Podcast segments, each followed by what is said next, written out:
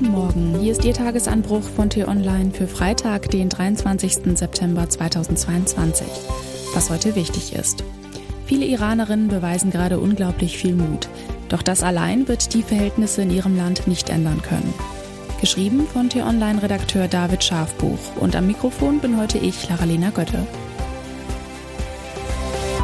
Wir befinden uns gerade in einer merkwürdigen Übergangszeit, was das Wetter angeht. In dem einen Moment ziehen dunkle Wolken auf, Regen prasselt auf die Straße, ehe die Sonne Minuten später schon wieder alles trocknet. Und das mehrmals täglich im Wechsel. Das bereitet bei der Garderobe Probleme. Manche Leute laufen noch in T-Shirts und kurzen Hosen herum. Andere tragen schon dicke Winterjacken.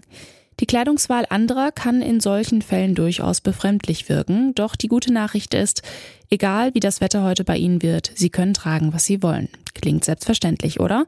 Im Iran ist das anders. Dort verrät die Kleidung der Bürger vielmehr etwas über das Menschenbild der staatlichen Führung, vor allem bei Frauen.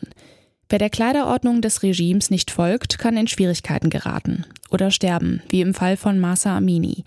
Vor genau einer Woche wurde der Tod der 22-Jährigen in einem iranischen Krankenhaus in Teheran vermeldet. Amini war Tage zuvor von der Sittenpolizei festgenommen worden. Der Grund, aus Sicht der angeblichen Moralhüter hatte die Frau ihr Kopftuch nicht ordnungsgemäß getragen. Es waren für die angeblichen Sittenhüter zu viele ihrer Haare zu sehen gewesen. Nach ihrer Festnahme lag sie mehrere Tage im Koma. Die Version der Behörden lautet, Amini habe in Polizeigewahrsam einen Herzanfall erlitten. Doch viele ziehen das in Zweifel. Im Netz kursieren Bilder, die beweisen sollen, dass Amini nach ihrer Festnahme schwer am Kopf verletzt wurde. Vielen Frauen reicht es nun. In aller Öffentlichkeit legen sie ihre Kopftücher ab und verbrennen sie. Andere schneiden sich ihre ach so sündhaften Haare ab. Die Bilder gehen um die Welt, genauso wie die der Proteste, an denen auch Männer teilnehmen. Es wäre allerdings reichlich untertrieben, die Proteste auf den Wunsch nach freier Kleiderwahl zu reduzieren.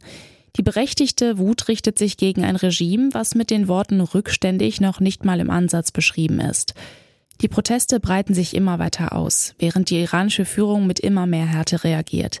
Videos im Netz sollen zeigen, wie auf Demonstranten geschossen wird. Berichten zufolge sind mindestens 17 Menschen bisher gestorben. Hinzu kommen hunderte Verletzte. Überprüfen lassen sich die Angaben kaum, auch weil die iranischen Behörden das Internet weitestgehend abgeschaltet haben. Um das iranische Regime tatsächlich ins Wanken zu bringen, dürfte mehr als laute Proteste notwendig sein. An diesem Punkt kommt unsere Bundesregierung ins Spiel. Feministische Außenpolitik ist kein europäisches oder westliches Konzept. Es ist ein universelles Menschenrechtskonzept, sagte Außenministerin Annalena Baerbock gestern am Rande der UN-Generalversammlung in New York. Den brutalen Angriff auf die mutigen Frauen nannte sie einen Angriff auf die Menschheit. Dabei wolle Baerbock den Fall vor den Menschenrechtsrat der Vereinten Nationen bringen.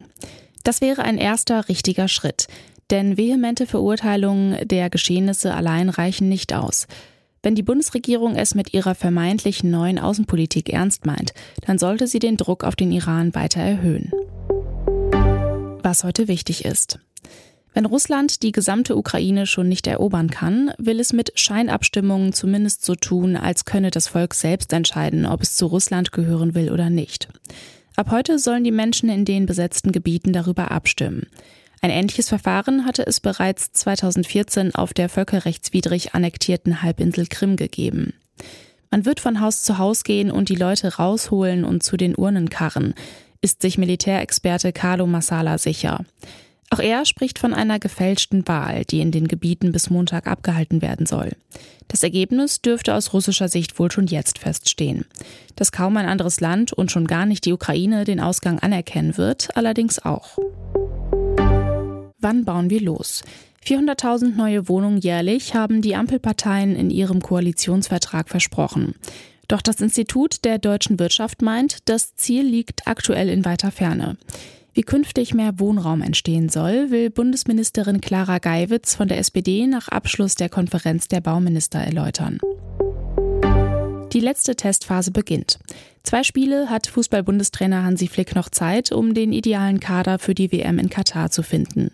In Leipzig trifft die deutsche Mannschaft heute Abend in der Nations League auf Ungarn. Der härtere Brocken wartet aber am Montag. Dann geht es ins Wembley Stadion nach England. Das war der T-Online Tagesanbruch, produziert vom Podcast Radio Detektor FM. In unserer Wochenendausgabe diskutieren wir über die massiv gestiegenen Kosten in der Pflege und darüber, was die Politik bei den neuen Tariflohngesetzen vergessen hat. Die Folge gibt's exklusiv zum Hören schon heute Abend, überall da, wo es Podcasts gibt. Vielen Dank fürs Zuhören und Tschüss.